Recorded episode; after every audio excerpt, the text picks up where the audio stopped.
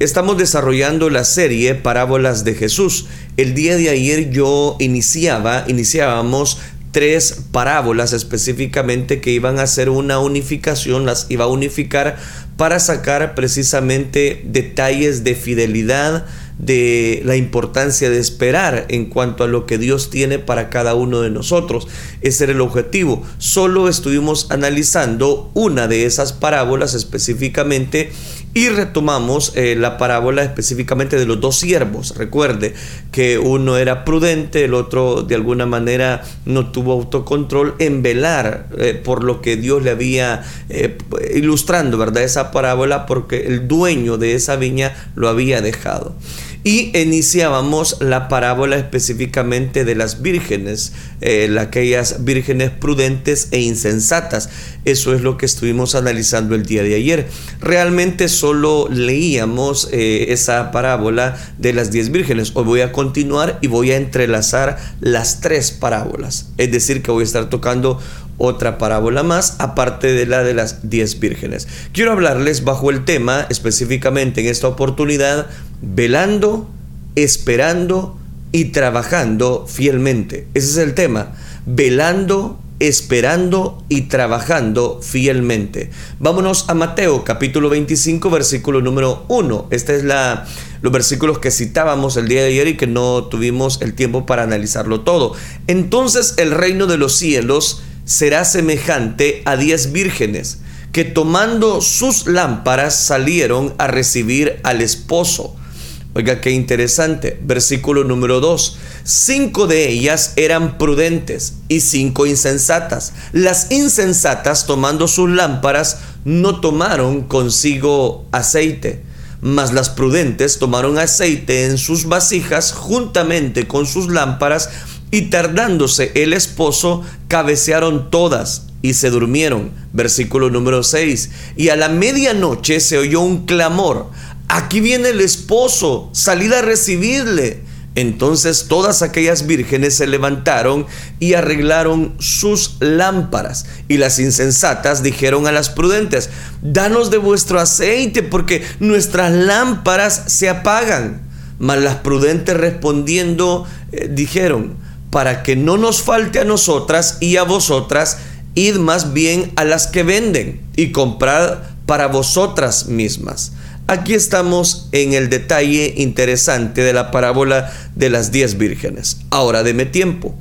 Una boda a medianoche, lo, lo, explicaba yo el día de ayer, marcada por el retraso del novio, pareciera extraña y absolutamente desastrosa en la mayoría de las culturas del siglo XXI ahora nos parecería, digamos, eh, bien complicado, voy a usar esa expresión, el poder entender una boda a medianoche. Pero deme tiempo para explicarle el cuadro. El proceso de compromiso y matrimonio en el judaísmo del primer siglo tenía tres fases. Recuerde las cuales yo llevé rápido a mención el día de ayer. En primer lugar, eh, la primera fase era, el, era la promesa de matrimonio, la segunda fase era el desposorio y la tercera fase es la que ahora nos ocupa, era específicamente la fiesta de bodas. Esta eh, comenzaba con el intercambio, estoy hablando acerca de ya el momento de las bodas, y podía ocurrir una tarde como un año después del, específicamente del desposorio. Ahora, esta fase marcaba la finalización del periodo de compromiso con una gran celebración que duraba varios días y yo eh, hacía muy bien mención eh, a eso.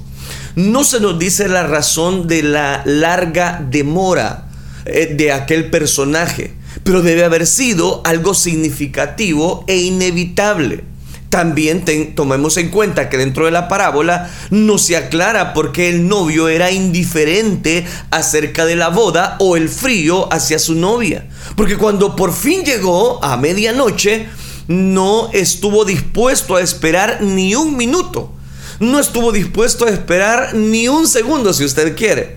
Los invitados se habían quedado a pesar de la demora y eso cobra tanto valor. Todo estaba listo entonces a excepción de las cinco damas de honor necias que habían salido de las instalaciones para tratar de comprar más aceite porque la lámpara se les apagaba. Se puede apreciar la molestia que sentía el novio a lo largo de esta parábola. En primer lugar, era inexcusable que ellas no llevaran aceite. Mantener sus lámparas encendidas era su único deber, era su única responsabilidad. Y resulta que la irresponsabilidad de ellas era similar o hasta peor que la negligencia del hombre que ya hemos ilustrado, quien presentó en una boda real sin estar vestido para aquella ocasión. Era un insulto desconsiderado para aquel novio Tan pronto como se supo que el novio venía, las jóvenes irresponsables, eh, específicamente aquellas eh, que nosotros le hemos llamado bajo este contexto, no las prudentes, sino las insensatas, era negligencia de aquel momento en los cuales ellos tenían que estar preparados. Tan pronto como se supo que el novio venía, las jóvenes responsables despertaron de su letargo y salieron a tratar de comprar el aceite y resulta que ya era muy tarde. Seguramente una misión difícil a esa hora de la noche. Pero mientras ellas iban a comprar, dice en Mateo capítulo 25 versículo 10 que vino el esposo. Y las que estaban preparados entraron con él a las bodas y dice que se cerró la puerta. Las insensatas se perdieron su venida y fueron excluidas de la fiesta de bodas. Deberían de haber estado preparadas para una posible demora, pero finalmente regresaron y pidieron ser admitidas en la fiesta, pero el novio había tomado una decisión. Ellas habían estropeado su único deber como damas de honor de estar listas. Y lo que es peor, ahora estaban interrumpiendo aquella celebración. La respuesta del novio para ellas es fría, es contundente y que la podemos registrar en el versículo número 12. De cierto os digo que no os conozco. Este es un eco espeluznante de lo que Jesús diría a aquellos fariseos religiosos en el juicio final. Nunca os conocí, apartaos de mí, hacedores de maldad. Aquí estoy citando Mateo capítulo 7, versículo 23. También es una, voy a decirlo, esta palabra reminiscencia, en el sentido de que las palabras que también están en paralelo en Lucas capítulo 13, versículo 24, él dijo eh, de esta manera el Señor, esforzaos a entrar por la puerta angosta, porque os digo que muchos procuran entrar y no podrán. Después que el padre de familia se haya levantado y cerrado la puerta y estando fuera, empecéis a llamar a la puerta diciendo, Señor, Señor, ábrenos, ábrenos por favor. Él respondiendo os dirá, no sé de dónde sois. Entonces comenzaréis a decir, delante de ti hemos comido, hemos bebido y en nuestras plazas enseñaste. Pero os dirá, no sé de dónde sois. Apartaos de mí todos vosotros, hacedores de maldad. Ahí será el llanto y el crujir de dientes cuando veáis a Abraham, a Isaac y a Jacob y a todos los profetas en el reino de Dios y vosotros, dice, estaréis excluidos. El asunto de esta parábola de las diez vírgenes es sencillo. Cristo, el novio, se acerca él puede llegar más tarde de lo que esperamos. Y debe estar preparado para esa posibilidad. Nosotros, la iglesia, debe de estar preparado. Esto significa permanecer despiertos, velando, preparados para recibirlo. No importa cuánto Él se tarde. De hecho, a medida que pasa el tiempo y su venida se acerca, más, más, más, la necesidad de velar es más grande no menos. El único momento en que podemos prepararnos para Cristo es ahora mismo, porque su repentina llegada señalará el final de toda oportunidad, donde ya no habrá momento para que usted pueda buscar el oportuno socorro. Ya.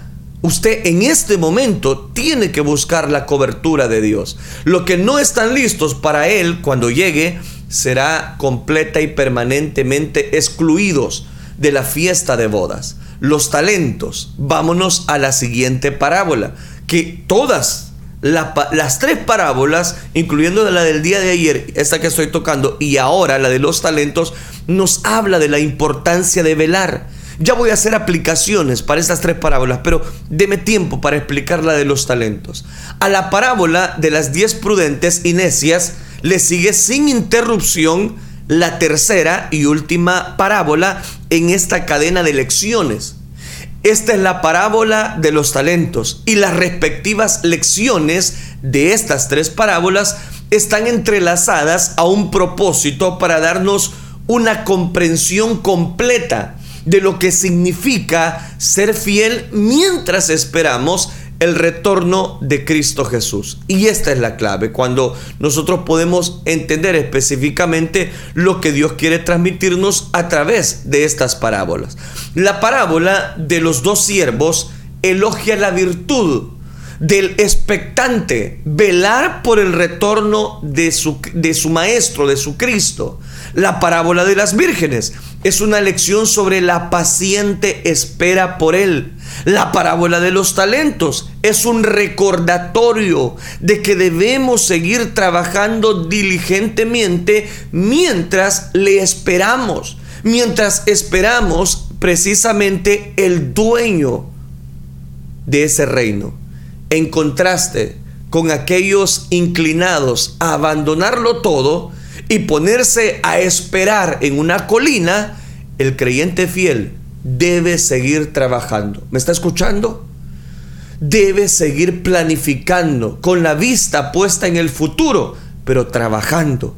Planificar con cuidado y prudencia no es antagónico a vivir por fe. De hecho, la falta de planes para el futuro no es fe en absoluto, es pura necedad.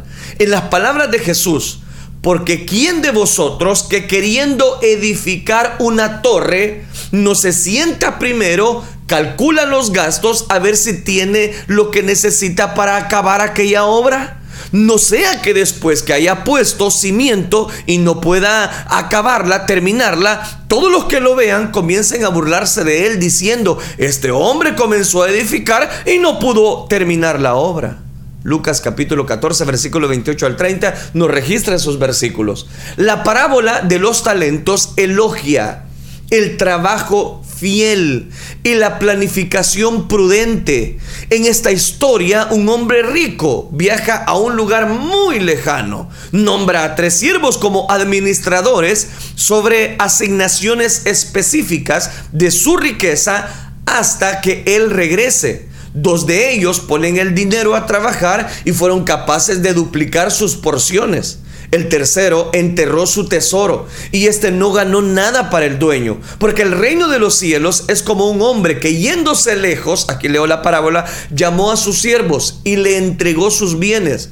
A uno dio cinco talentos y a otro le dio dos talentos y a otro uno, a cada uno conforme a su capacidad. Y luego se fue muy lejos. Y el que había recibido cinco talentos fue y negoció con ellos. Y ganó otros cinco talentos. Asimismo, el que había recibido dos, ganó también otros dos.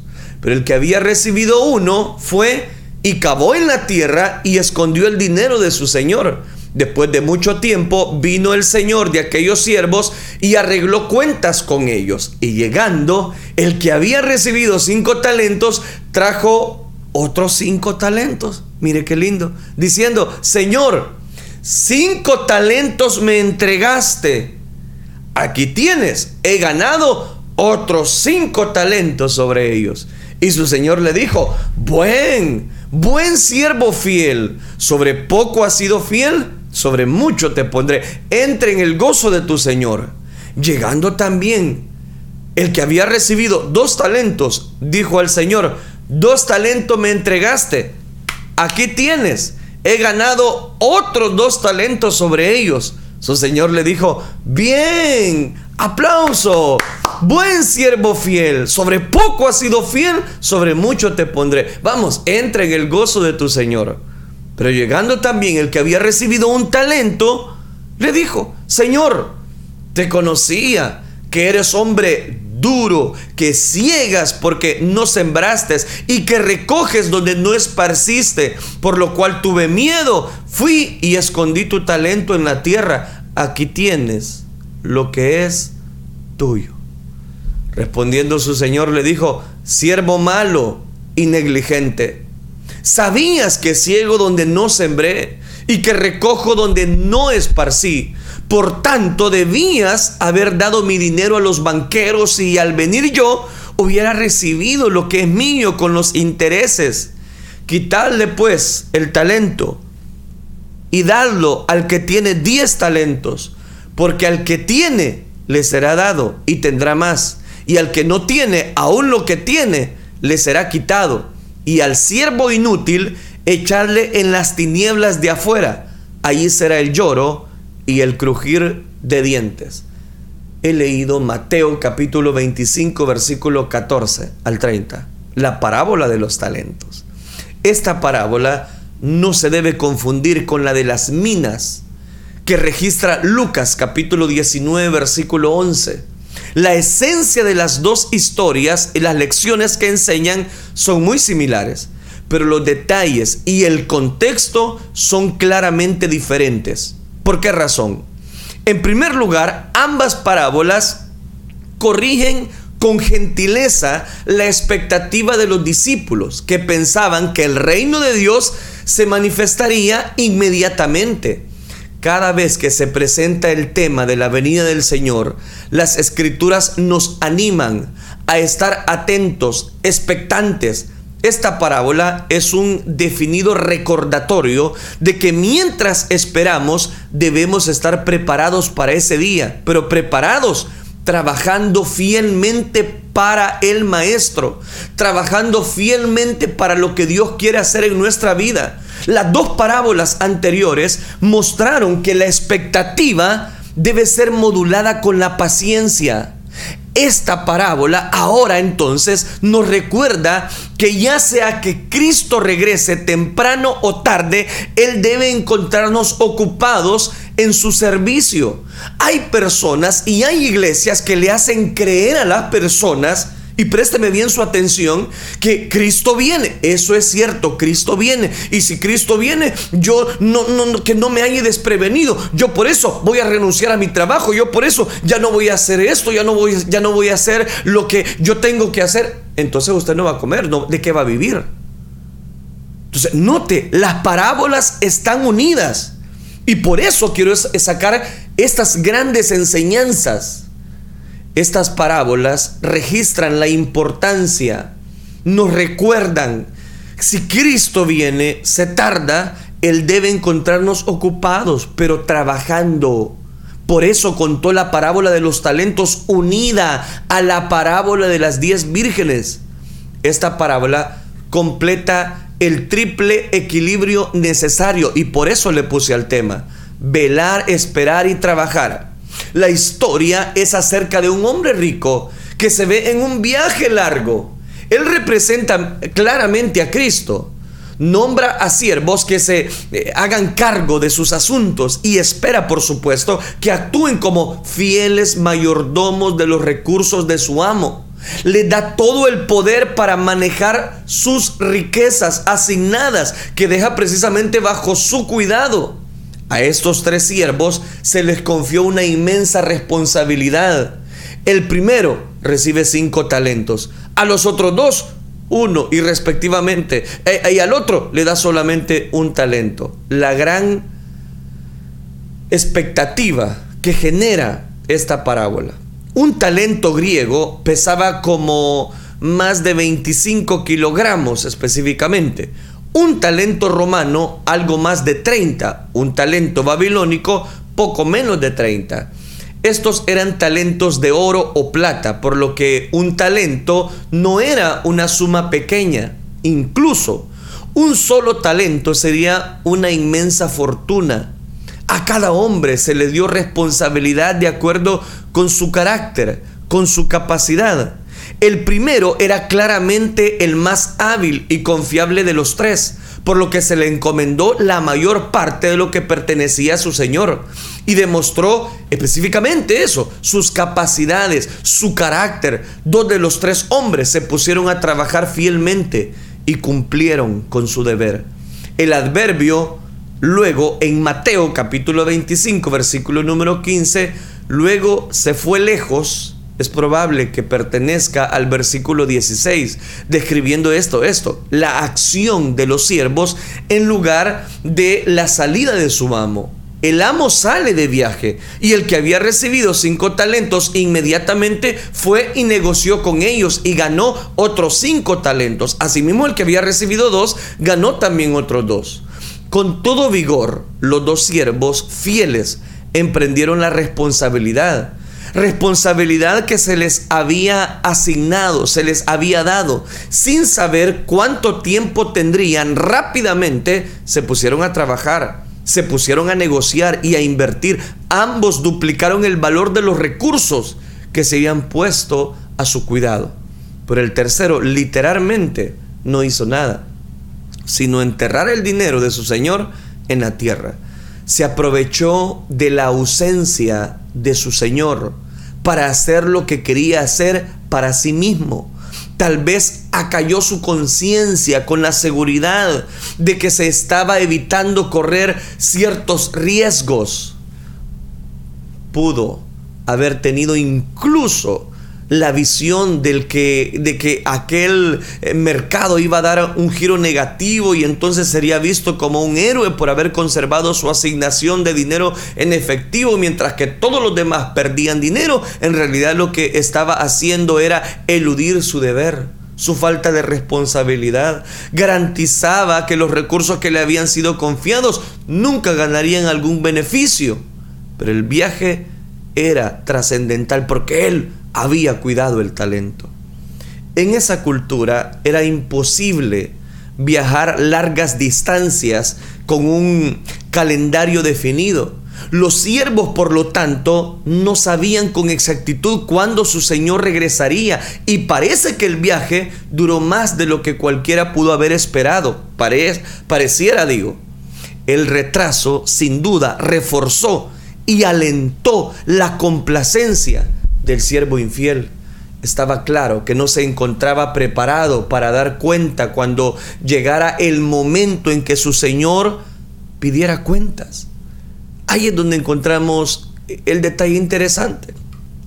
Interesante digo porque cuando encontramos o hacemos alusión a esta parábola, encontramos que los siervos fieles fueron elogiados y recompensados. De hecho, las palabras del dueño a ellos y a sus dos eh, siervos que multiplicaron fueron idénticas.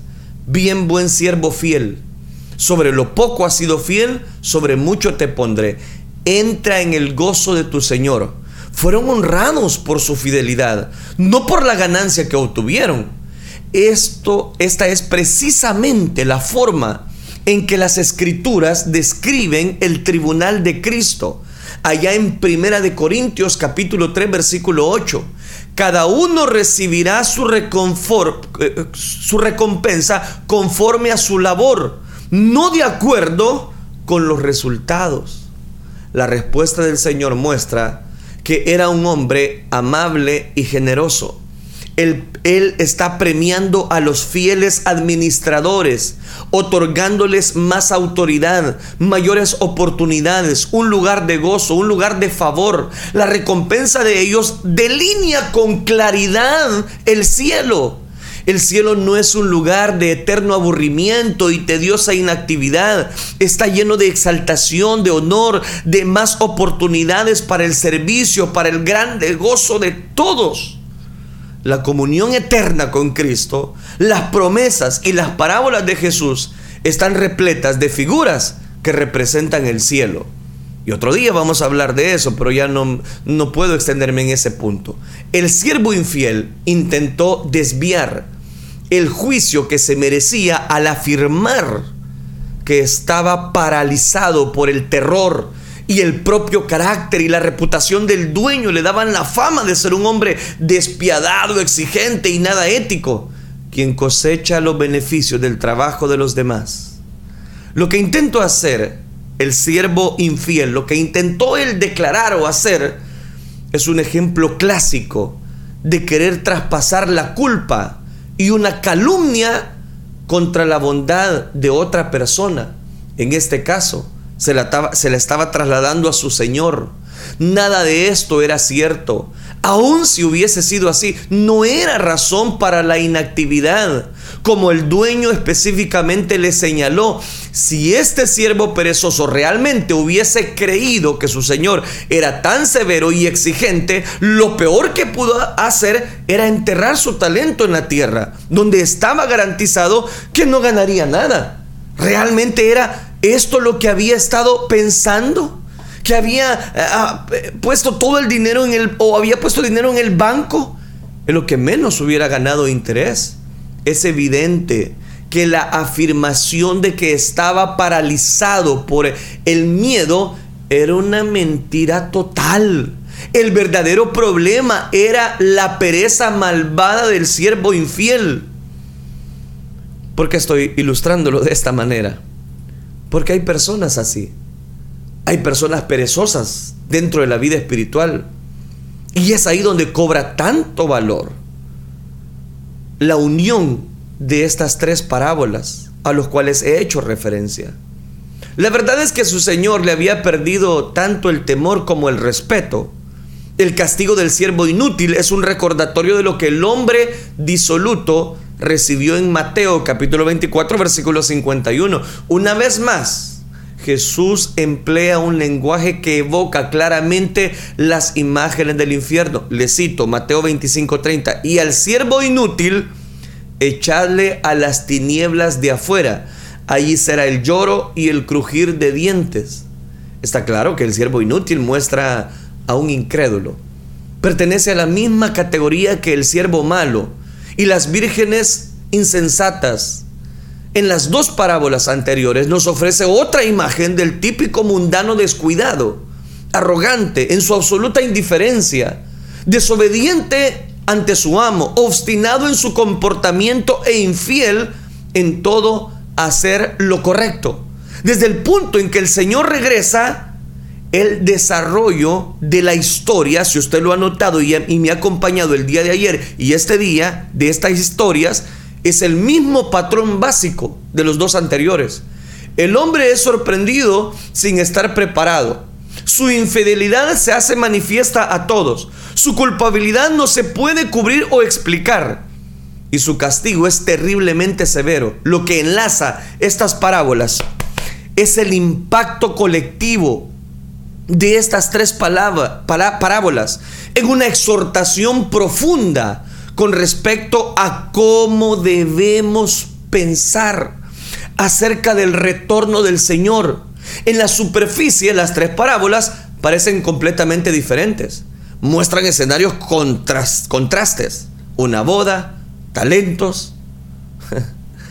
Una muestra de necedad de pensar que el Señor no volverá pronto.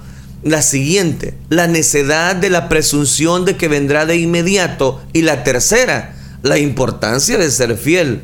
Sin que logremos, voy a decirlo, hay claras similitudes que unen las tres parábolas y se las voy a decir. Las tres hablan de lo inevitable, de la venida del Señor y el juicio inminente. Las tres nos exhortan a estar listos, a estar preparados. Y las tres contrastan la fidelidad y la incredulidad, la prudencia y la necedad, al estar preparados, la indiferencia de muchas personas. De hecho, estas particulares son las características que definen los cristianos auténticos de los no creyentes. Pero no estoy haciendo una excepción. Nadie en cualquiera de estas parábolas tipifica a un cristiano carnal o a medias o a tibio. Es por eso que el mismo Jesús descartó la posibilidad de que existan tales personas. En sus propias palabras, el que no es conmigo, contra mí es. Oiga esto. Y el que conmigo no recoge, desparrama. Aquí cito Mateo capítulo 12, versículo 30. Una persona no es un verdadero creyente en lo absoluto si él o ella no tiene una expectativa real del entorno de Cristo. No, sea, no desea encontrarse con Él, no anhela que Él se manifieste. De hecho, las lecciones de estas parábolas son las mismas lecciones que la gracia salvadora enseña en todo verdadero creyente. Deme tiempo. Aquí cito Tito capítulo 2 versículo 12 y 13. Renunciando a la impiedad y a los deseos mundanos, vivamos en este siglo sobria, justa y piadosamente, aguardando la esperanza bienaventurada y la manifestación gloriosa de nuestro gran Dios y Salvador Jesucristo. Así que estas tres parábolas en conjunto nos dan un mensaje claro y poderoso. Y termino citando algunos versículos de la palabra de Dios. Y son muy interesantes. En primer lugar, Mateo capítulo 24, versículo número 44. Por tanto, también vosotros estad preparados, porque el Hijo del Hombre vendrá a la hora que menos penséis. Oiga qué interesante. Vendrá a la hora que menos penséis. Cobra tanto valor este versículo al analizar esas parábolas. Y vea esto, por tanto también vosotros estad preparados, porque el Hijo del Hombre vendrá a la hora que no penséis. Mientras tanto, ¿qué hay que hacer? Siga velando, siga esperando, pero siga trabajando fielmente. No confunda lo que Dios eh, ha dicho en estas parábolas. Y Él nos llama a que estemos velando.